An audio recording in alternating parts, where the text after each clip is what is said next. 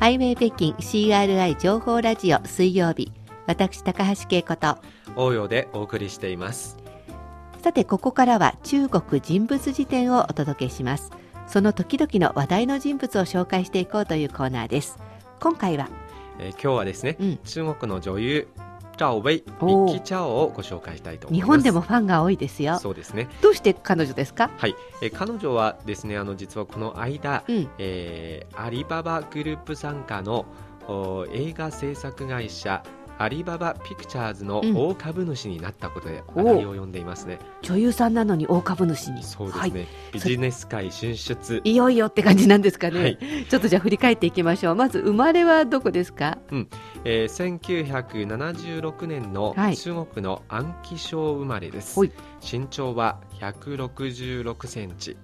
えー、チャンツイ、うん、えー、シュウジンレイ、はい、中春の3人を加えて中国大陸の四大若手女優として知られまして愛称ですね、はい、監守姫、うん、プリンセスの作り方の時に演じた役名からシャオエンズツバメちゃんとも呼ばれていますね。小さいツバメの子だからツバメちゃんなんですね。はい、ね。はい、で、えー、その、うん、日本の人もっていうか私自身も彼女のことを監修姫くらいから、はい、なんとなくあそんな人がいるんだっていうのが日本にいながらも分かりましたけど女優デビューはもうちょっと前なんですよね。そうですね、うん、えー、1993年、はい。えー、当時高校生だったあビッキー・チョウはですね「はい。えー、ファーフン愛いつまでも」という映画で、うん、えー、セリフのない小さな役を演じましたもう93年高校生でデビューしてたんですね、うん。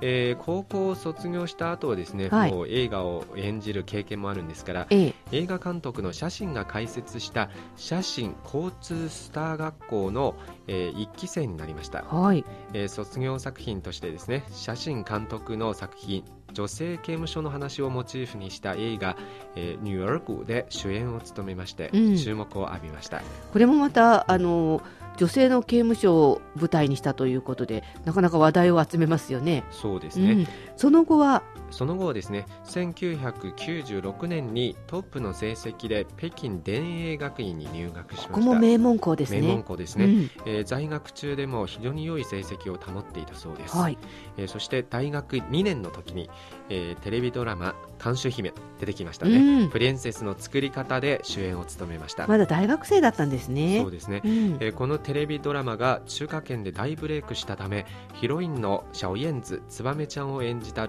ビッキチャオもですね。一躍絶大な人気を博しまして、うん、第17回中国の金の鷹賞の、えー、最優秀主演女優賞に輝きました。はいこれあの、うん、私も中国に遊びに行くよっていうとじゃああの監修姫の DVD 買ってきてってよく 頼まれましたよ。なるほど、うん、えー、そしてですねあのその勢いに乗じてリリースされた監修姫プリンセスの作り方の続編は、えー、さらに前編の視聴率を上回りましてえ今でもテレビドラマの最高視聴率記録をキープしています、はい、ここまでは皆さんもああそうだったよねというふうに思った方が多いと思うんですが音楽を挟んでさらに彼女を紹介していきたいと思います。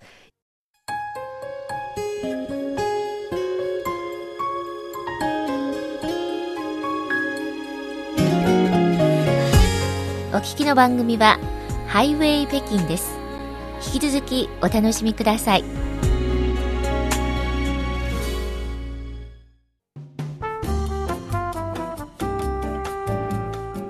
ハイウェイ北京 CRI 情報ラジオ水曜日中国人物辞典をお送りしています。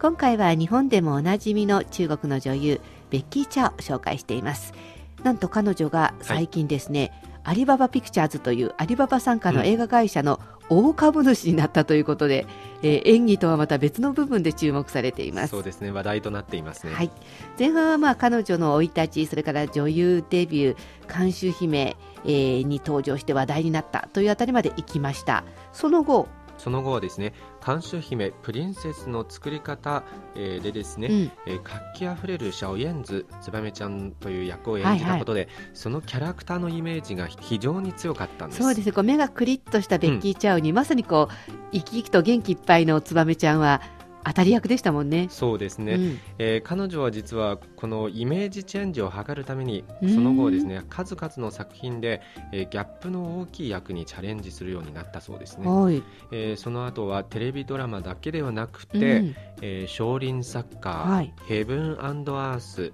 えー、デスパレート愛されてた記憶などの映画でも、はい、好演技を見せまして、うん、見事なイメージチェンジを果たしました、はい、えー、現在はですね大陸屈指の実力派女優の一人として大いに認められています。あの日本では私みたいにこう、うん、中国語を習ってたりとかそういう人たちはあの監修姫プリンセスの作り方くらいからしてたんですけど、はい、レッドクリフにも彼女出ましたよね。登場したんですよね、うん、あの時でさらにこう日本でまあ一般の人といったら変ですけどそれほどこう中国ドラマに興味がない人でもベッキー・チャオのことを知るようになってああこういう女優さんがいるんだなって分かったんですけど、うん、なんと彼女は女優でもありながら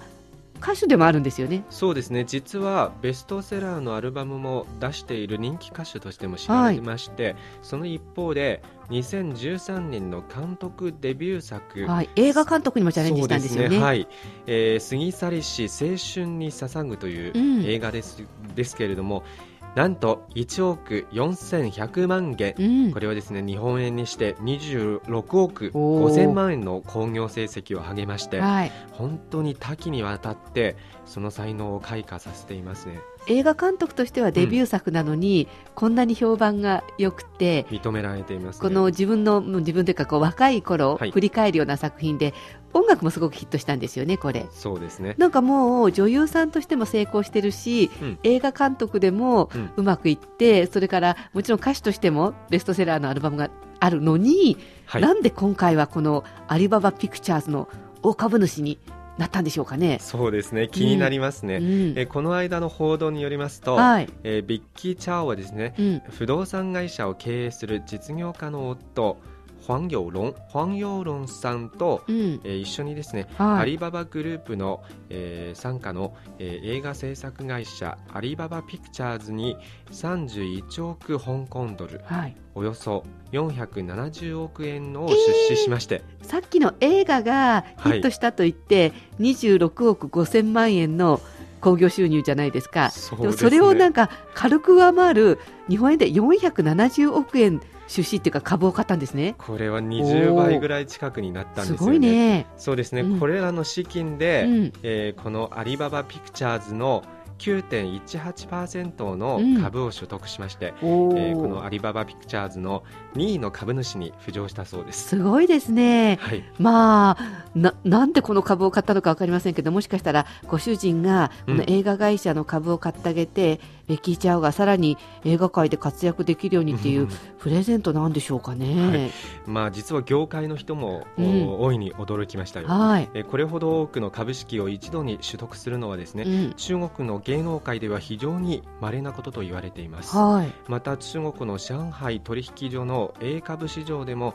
あの株式売買をしている個人投資家から見ても、うん、数十億の資金を出して一つの企業の株式を取得するケースはほとんどないということですね。まあ個人投資家なかなか数十億もお金がそもそも出せない、ね、出せないですけどね。はい、まああの最近この株を買ったというか株主になったということで話題になってるんですけどこの本当の目的というか今後ベッキー・チャオがどんなふうに活躍していくのかを見るとこのわけが、うんわかるんでしょうかね？そうですね。もしかしてビジネス界進出かもしれないですよね。うんえー、でもなんかお金持ちになったからもう映画に出ないとか言わないでもらいたいような気がするんですけどね。そう願いたいですよね。はい。これからも注目していきたいと思います。はい。今回は中国の人気女優ベッキー・チャーを紹介しました。